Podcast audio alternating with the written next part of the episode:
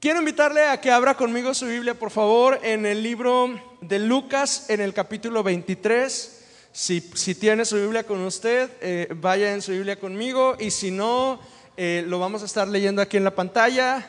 Lucas capítulo 23.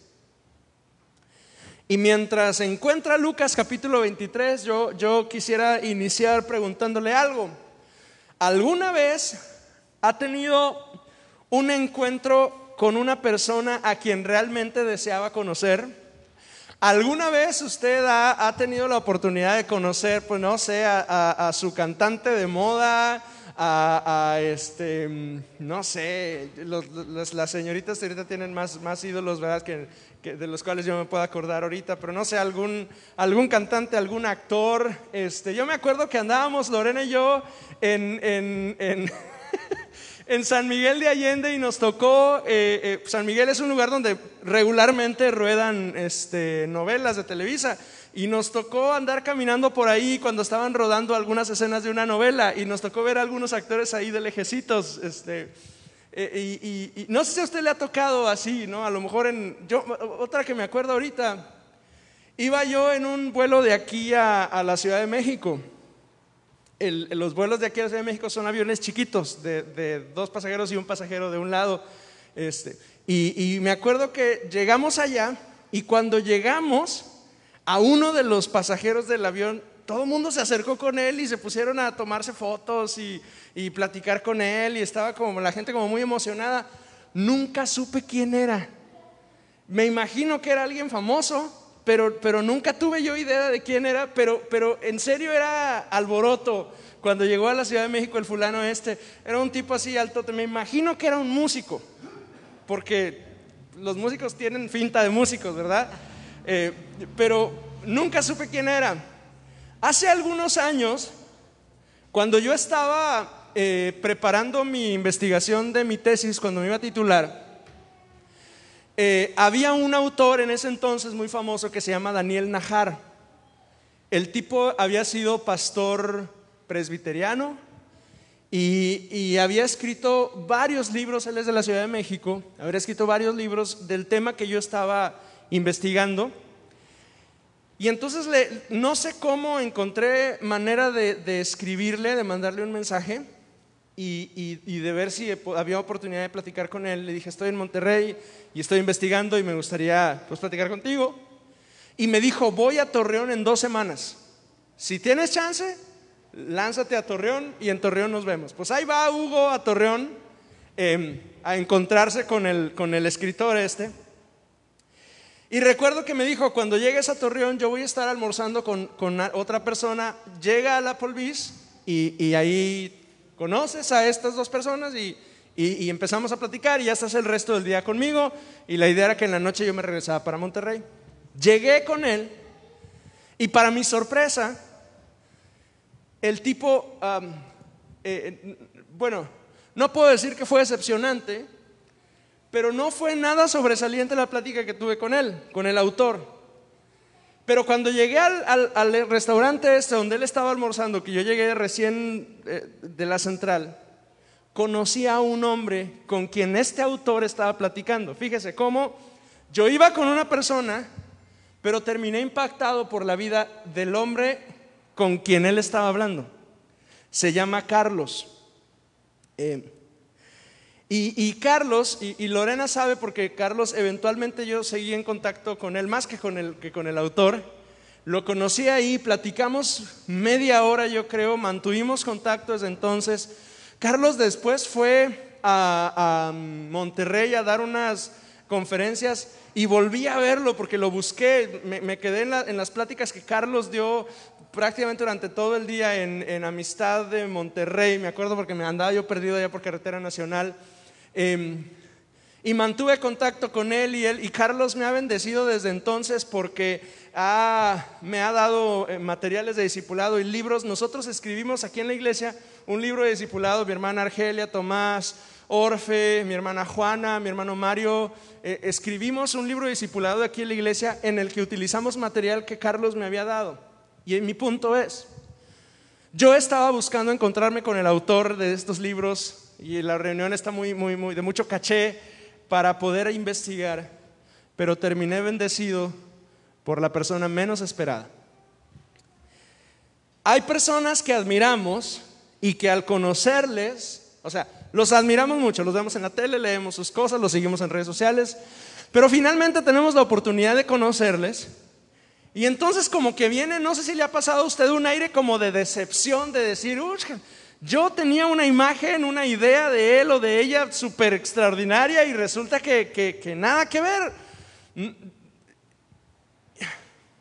Teníamos expectativas y resultó ser otra cosa, pero también hay encuentros inesperados con personas inesperadas que resultaron ser grandes sorpresas y que podemos decir que Dios las tenía preparados para transformar y redefinir nuestras vidas.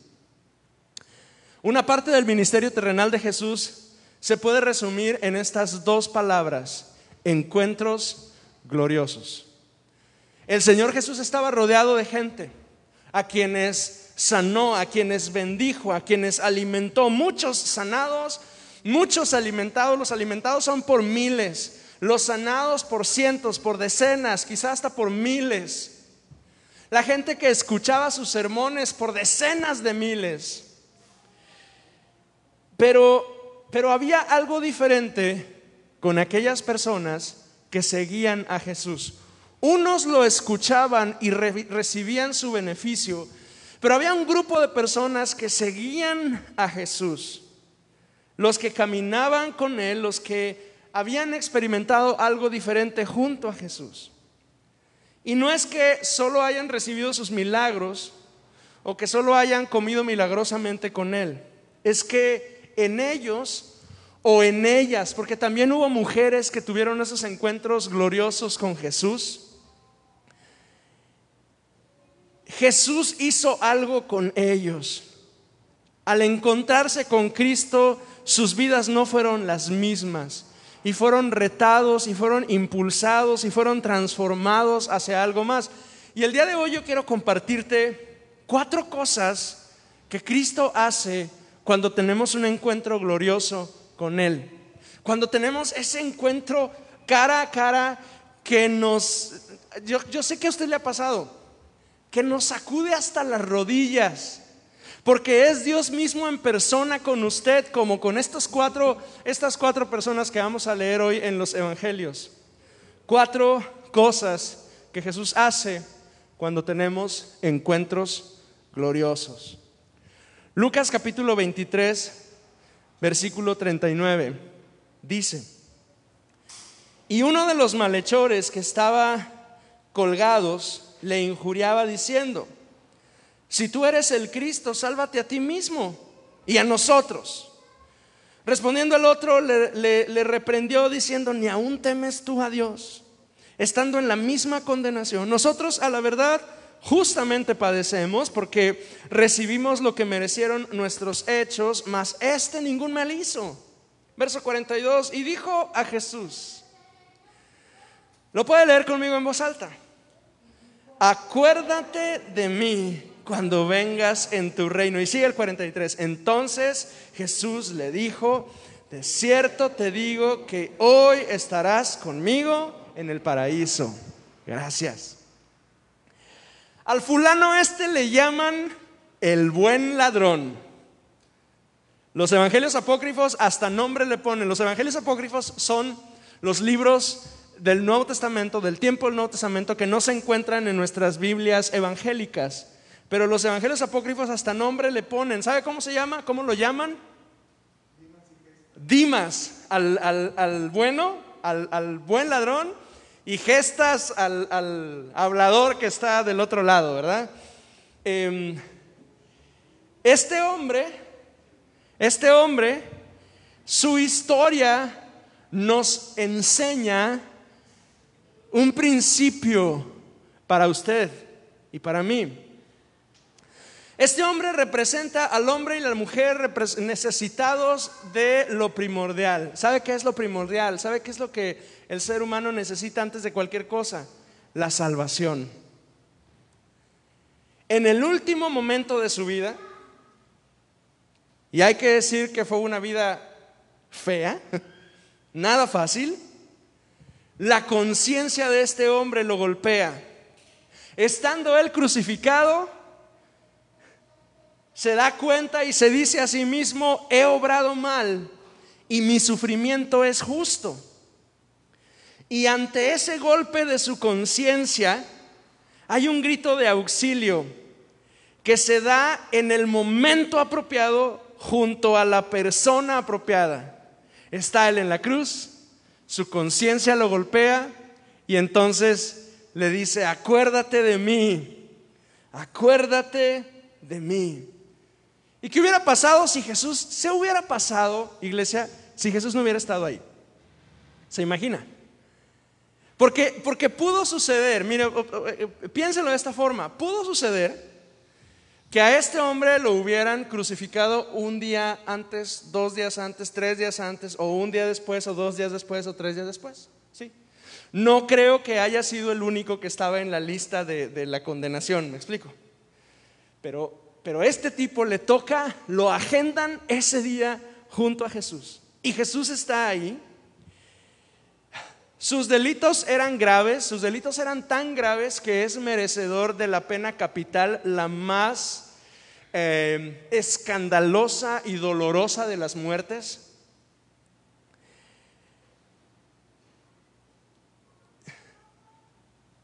Lo crucifican justo ese día.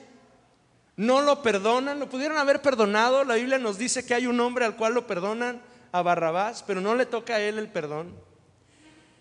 Dios había agendado una cita para él ese día, en ese monte, en esa cruz, junto a Jesús. Este es uno de esos encuentros de última oportunidad. Usted ha, oído y conoce este, este trato que de pronto Dios tiene con algunas personas, que con el último aliento les da una última chance de encontrarse con Él. Este tipo era judío, muy probablemente vivía en Jerusalén, que hay que decir que Jerusalén en ese momento es la ciudad más judía y más religiosa que hay encima del mundo.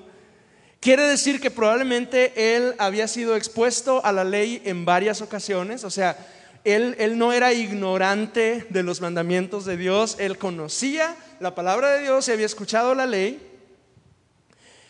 Y la prueba de que no es ignorante es que él tiene una conclusión moral. Él dice, yo lo que yo hice es malo y merezco el castigo, mi sufrimiento es justo. Probablemente haya sido uno de estos hombres que tienen una familia piadosa, pero que en algún momento se apartan de la fe. A lo mejor eh, su esposa era una mujer de fe, pero él en algún momento dijo, no, la fe no es para mí, la fe es para alguien más. A lo mejor sus hijos asistían a la sinagoga, pero él tenía que hacer de las suyas, él era un ladrón, era un, era un miembro de la mafia, ¿para que Para que me entienda, para que le podamos poner rostro a este tipo que está eh, siendo crucificado junto a Jesús. Todas esas ideas son meras suposiciones mías. Lo cierto y bíblico es que en sus últimas horas de vida reconoce que necesita algo y que su compañero de al lado de la cruz puede darle ese algo que necesita. El de al lado, ese sí tiene ese algo y está sufriendo igual que él, pero tiene algo diferente. Y la petición que Dimas, si le dejamos ese nombre, tiene, es una de esas peticiones que salen con el último aliento. Ya con, con una gotita nada más de esperanza, de esas, de esas veces que usted dice algo nomás por si acaso llega a pegar. No sé si, me explica, si me explico. De, esas, de, ese tipo de cosas, de peticiones que uno suelta, nada más a ver si Juan Carlos la agarra y, lo logro, ¿no? Pero él le dice, si acaso, si acaso pudieras, acuérdate de mí. Allá cuando estés en el paraíso, porque había un sentido de eternidad en este hombre. Pero la respuesta de Jesús es increíblemente esperanzadora. Jesús no le dice, como nos dicen cuando, cuando vamos al banco, ¿verdad? Porque nos, nos clonaron la tarjeta de crédito y vamos al banco o llamamos y les decimos, oiga, me están apareciendo cobros y cobros y cobros. No sé si a usted le ha pasado, pero a mí sí me ha pasado. Y llamamos o vamos a sucursal y nos dicen, bueno, la última vez me pasó, ya recibimos su solicitud, vamos a revisar, vamos a, esperar un mes y medio Este, más o menos en tres semanas su tarjeta de reposición está lista, pero por el COVID no sabemos si vaya a llegar. Así es que vaya hablando a su sucursal para ver si ya llegó. Y de aquí como a un mes y medio le decimos si su solicitud sí fue aprobada y si sí le vamos a reembolsar sus 1.600 pesos que le robaron. No sé si a usted le ha pasado algo así. O, llama por teléfono al, al 800 123 que es donde llamamos para, para reportar a las líneas de Telmex. Y nos dejan ahí esperando, ¿verdad? Y nos dicen, su llamada puede ser grabada para fines de... ¿Le ha pasado alguna vez? y nos dejan esperando, ¿no? Bueno, en esta ocasión no hay espera. Ni tampoco hay una respuesta de, qué bueno que mandaste tu solicitud para entrar en el paraíso, dentro de dos meses te respondemos. El Señor Jesús le dice, hoy, hoy estarás conmigo en el paraíso. Así de maravillosa es la salvación del Señor para nosotros. Jesús salva y en todo momento está listo para darle la salvación al alma que lo necesita. Está listo para salvar a la mujer trastornada, que lo único que necesita hacer es clamar a Dios y decir, ayúdame. Y Él está listo para acudir a su ayuda. Está listo para salvar al hombre enloquecido que voltea hacia el cielo y dice, acuérdate de mí. Y Jesús está listo para rescatarle. Así de inmediata es la salvación de nuestro Dios. La salvación es el primer encuentro glorioso que usted y yo tenemos con Dios. Y es un encuentro porque llegamos con Él cara a cara y es glorioso porque libra nuestra alma del infierno, libra nuestra alma de una eternidad apartados de Él y nos llena de un gozo increíble. Pero junto con la salvación hay más encuentros gloriosos que Jesús quiere tener con usted y conmigo. Vaya conmigo por favor a Marcos capítulo 10. Marcos capítulo 10. Marcos capítulo 10, versículo 17. Al salir él, dice la palabra, para seguir su camino, vino uno corriendo e hincando la rodilla delante de él, le preguntó, Maestro bueno, ¿qué haré para heredar la vida eterna? Verso 18, Jesús le dijo, ¿por qué me llamas bueno? Ninguno hay bueno, solo uno, Dios. Los mandamientos sabes no adulteres, no mates, no hurtes, no digas falso testimonio, no defraudes, honra a tu padre y a tu madre. Él entonces respondiendo le dijo, maestro, todo lo he guardado desde mi juventud. Entonces Jesús, mirándole, le amó y le dijo, una cosa te falta, anda Vende todo lo que tienes y dalo a los pobres y tendrás tesoro en el cielo y ven y sígueme tomando tu cruz. Pero vea lo que dice el verso 22. Pero él afligido por esta palabra se fue como triste, porque tenía muchas posesiones. Este es un encuentro glorioso de Jesús con un hombre, pero no tiene un final glorioso. Jesús está encontrándose con este fulano que representa a aquellos que estamos necesitados de algo más, aquellos con, quienes la vida ha sido buena, pero que nuestra alma sigue hueca, sigue seca, sigue vacía. Cuando se acerca con Jesús, la respuesta de ese hombre es increíble, hasta suena arrogante, porque viene con Jesús y le dice, ¿qué hago para dar la vida eterna? Y él responde los mandamientos y él lo responde la respuesta del tipo es, yo los he cumplido todos desde que era joven. ¿Sí? ¿Cómo, ¿Cómo se atreve este tipo a decir eso delante de Dios en persona? Pues se lo dice. Pero Jesús al hablar con este hombre nos enseña algo y es que cumplir los mandamientos no es lo mismo que tener vida eterna. Este es un hombre que viene al lugar correcto, con la persona correcta, es un hombre que reconoce que necesita algo más.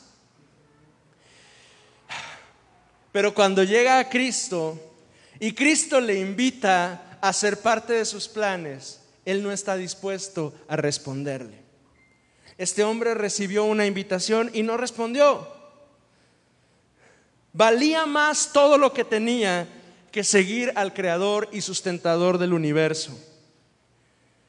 ¿Saben? Jesús salva y es el primer encuentro glorioso que usted y yo podemos tener. Pero Jesús también llama. Y eso es un encuentro glorioso que Él quiere tener con usted y conmigo. Pero sabe, lo triste es que Jesús salva, Jesús llama, pero no todos responden. Este hombre no respondió y dice la Biblia que se fue triste, afligido.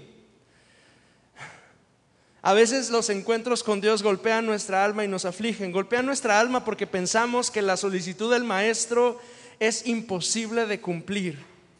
Pero hay una cosa cierta, lo que sea que Dios nos pida, no es imposible de cumplir. Probablemente sea muy difícil, pero no es imposible. Jesús le pide a este hombre que se deshaga de cosas. Deshacernos de algo para obtener otra cosa vale la pena cuando aquello que vamos a obtener supera el valor de lo que tú tienes. Lo digo una vez más. Está larguita esta frase, pero está buena para masticarla. Deshacernos de algo para obtener otra cosa vale la pena cuando aquello que vamos a obtener supera en valor a todo lo que tienes. Como aquel hombre que vendió todo lo que tenía para comprar una pequeña perlita. O como aquel hombre que fue y vendió todas sus propiedades para comprar ese terreno viejo y descuidado porque sabía que ahí había un tesoro. Al joven le dolía, no por lo que tenía, porque valiera mucho, sino porque quizá para él Jesús no valía lo suficiente. Y eso es algo que golpea mi corazón. Porque hay un montón de gente que Jesús salva y hay un montón de gente a las cuales Jesús llama. Pero de ese montón de gente, muchos no lo siguen. Y no lo siguen porque Jesús no vale lo suficiente para seguirlo. Ahora, por supuesto que, eso es una mentira. Jesús vale todas nuestras vidas y, valiera la pena entregarle todo lo que somos a Él, pero es que hay algunos para los cuales el valor de Cristo no es suficiente como para dejar riquezas o compromisos o cosas. ¿Cuánto podríamos dejar a un lado por responder al llamado de Jesús? ¿Cuánto estaríamos dispuestos a dejar si Jesús hoy nos dijera, vende todo lo que tienes y entonces sígueme. Vaya conmigo a Mateo capítulo 9. Porque mientras que hay algunos que se van corriendo porque no están dispuestos a entregar, hay otros que en cuanto escuchan la invitación de Jesús, avientan todo y lo empiezan a seguir. Mateo 9, versículo 9 dice, pasando Jesús de allí, vio a un hombre llamado Mateo que estaba sentado al banco de los tributos públicos y le dijo, sígueme. Y se levantó y le siguió. Así de fácil. Este hombre se llama Mateo, Leví, le llaman algunos, algunos otros, los otros evangelios.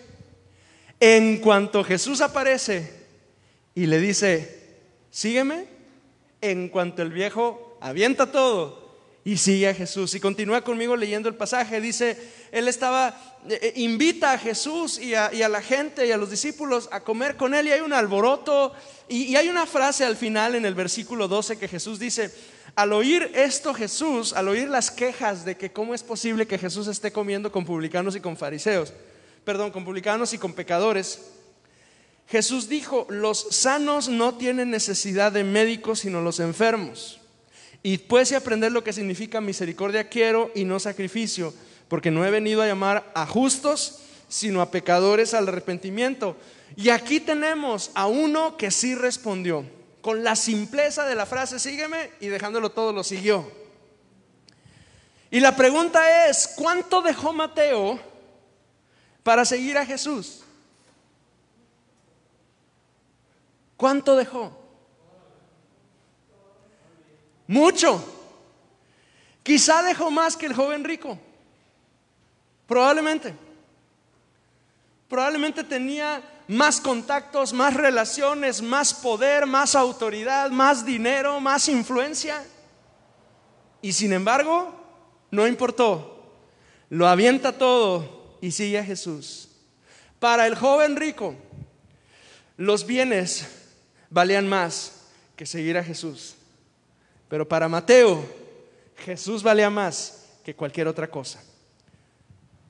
La vida de Mateo fue transformada cuando él respondió al llamado de Jesús. Yo me pregunto algunas cosas. ¿Cuánta sed tendría Mateo que solo al escuchar la voz de Jesús avienta todo y lo sigue? ¿Sabe? Jesús nos transforma.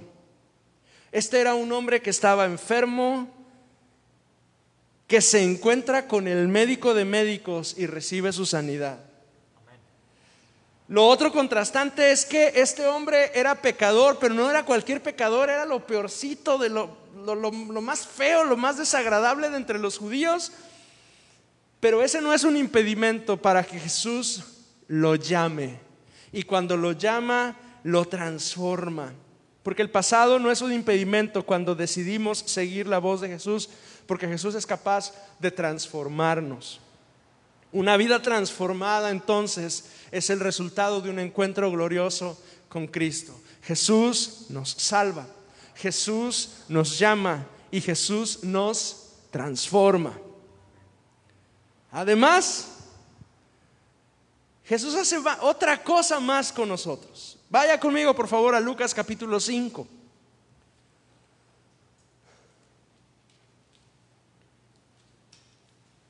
Lucas capítulo 5, por favor.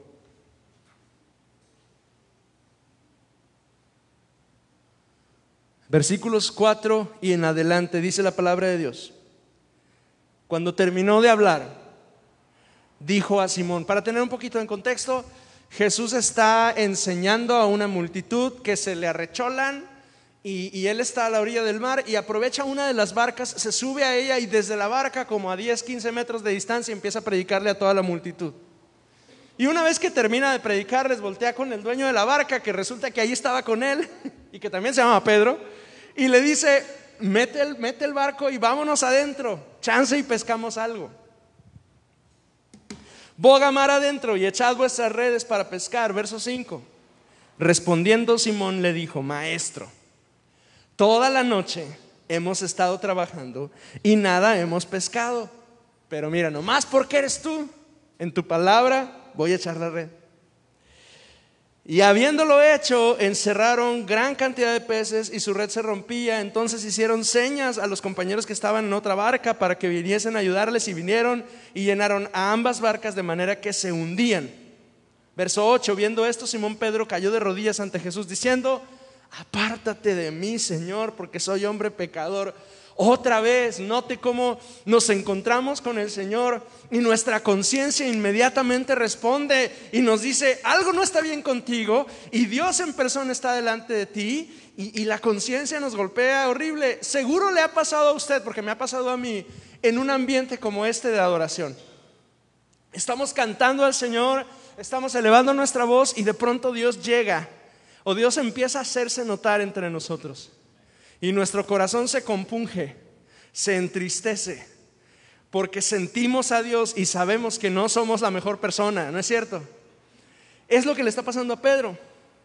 Pero vea la respuesta de Jesús.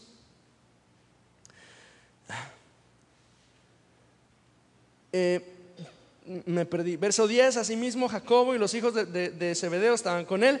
Pero Jesús dijo a Simón, cuando nos golpea la conciencia, no temas. Desde ahora serás un pescador de hombres. Y cuando trajeron a tierra las barcas, dejándolo todo, le siguieron. Lee conmigo una vez más el versículo 11 en voz alta, por favor. Y cuando trajeron a tierra las barcas, dejándolo todo, le siguieron. Jesús nos salva, Jesús nos llama, Jesús nos transforma como a Mateo, pero Jesús también nos comisiona. Una vez que hemos visto, hemos vivido ese proceso en nuestras vidas, Él quiere completarlo más y más y más y más hasta el punto en el que nos comisiona, nos da una misión, nos da un trabajo, nos indica qué es lo que debemos de hacer. Este último encuentro glorioso es entre Pedro, el mal pescador, porque siempre que la Biblia menciona a Pedro, siempre dice que no habían pescado. Siempre dice, y no habían pescado nada. Y pasó toda la noche y no habían pescado. Y cuando se encuentran al maestro, ya que Jesús había resucitado, tampoco habían pescado. Mejor Jesús tiene peces en, asados que ellos pescados en la barca. Es un hombre frustrado porque las cosas nunca salen de acuerdo a sus planes.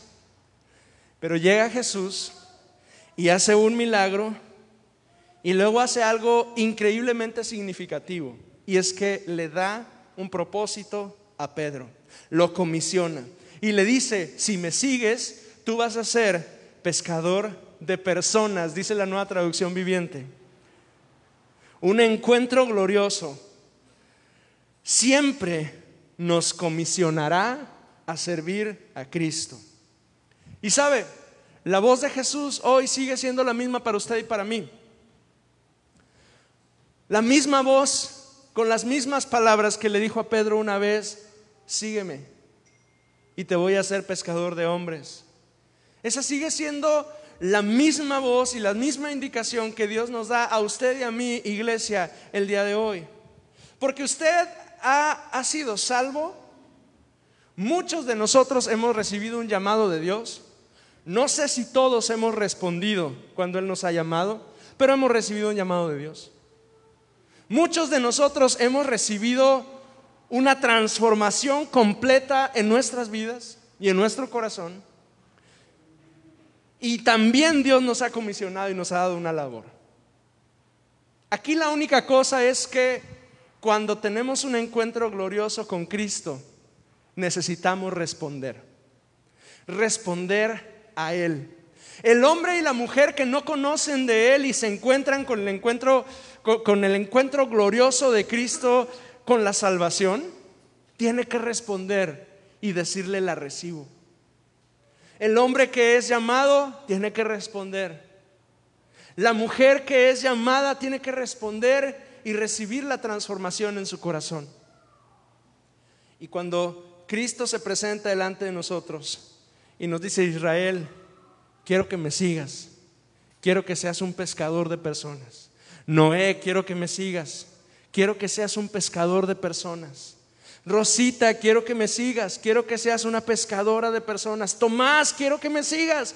Quiero que seas un pescador de personas. ¿Sabe? Jesús le dice eso, pero es hasta el versículo siguiente, cuando Pedro deja todo y lo sigue.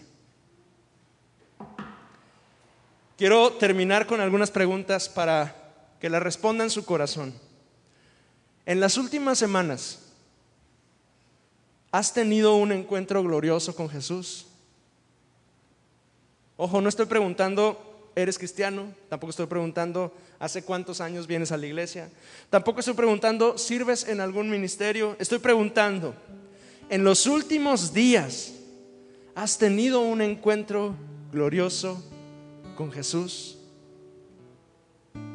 Porque Jesús no solo nos salva del infierno, Jesús quiere tener encuentros con nosotros una vez y otra vez y otra vez y llamarnos y transformarnos y comisionarnos y enviarnos y usarnos. Jesús nos salva, pero también nos llama, pero también nos transforma, pero también nos comisiona. Estoy leyendo un libro que se llama El itinerario del viento. Lo escribió un pastor llamado Rubén Pedro Rivera allá por 1993. Algunos de mis chavos todavía ni siquiera habían nacido. Lo escribió 20 años después de que Dios tuvo un mover increíble en las iglesias en el norte de México. Y él cuenta que allá por el 73, él tenía algunos años pastoreando él era un hombre que era adicto a las pastillas. Él para dormir necesitaba pastillas, para despertar necesitaba pastillas, para el mediodía seguir despierto necesitaba pastillas. Estaba a punto de divorciarse. De hecho, ya estaba separado de su esposa. Creo que en el libro dice que su esposa llevaba algunos meses que vivía con sus papás en otra ciudad. Pero que ese día su mujer estaba ahí en su casa. Dice, ¿quién sabe por qué mi mujer estaba ahí en mi casa? Y ese día eran como las 6 de la mañana y yo desperté. Raro, dice, porque para despertar yo tenía que consumir un montón de cosas. Pero desperté y sentí a Dios en ese lugar. Y olas de su amor vinieron sobre mí que, que, que, transformaron todo lo que yo creía, dice yo, para ese momento yo no sé ni siquiera si creía en Dios. Y era un pastor. Pero Dios se presentó delante de él con tal realidad y sus, ondas de amor llenaron de tal manera su corazón. Dice, yo detestaba ya a mi esposa, ya ni la quería. Pero ese día después de que pasó todo eso, que duró como unas dos horas más o menos, volteé y vi a mi esposa. Y oiga, yo amaba otra vez a mi esposa, decía, decía este hombre, su esposa falleció hace poquito. Ese hombre tuvo un encuentro glorioso con Cristo. Yo quiero preguntarle otra vez hoy, en los últimos días, en las últimas semanas, ¿ha tenido usted un encuentro glorioso con el Señor? ¿Hace cuánto? Cierre sus ojos, por favor, un minuto.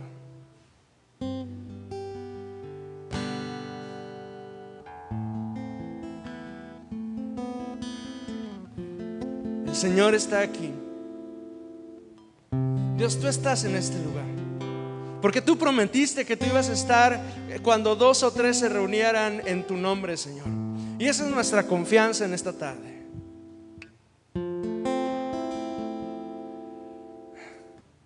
Espíritu de Dios, muévete entre nosotros como solo tú lo sabes hacer. Y permítenos, Señor, tener un encuentro glorioso contigo. Permítenos tener un encuentro glorioso contigo. Ayúdanos, Señor. Señor, quizá alguno de nosotros venimos como el joven rico, con una vida con muchas bendiciones, pero con un alma seca. Quizá alguno de nosotros estamos como Mateo, con mucho dinero, con muchos bienes, pero con un alma necesitada tan profundamente de ti.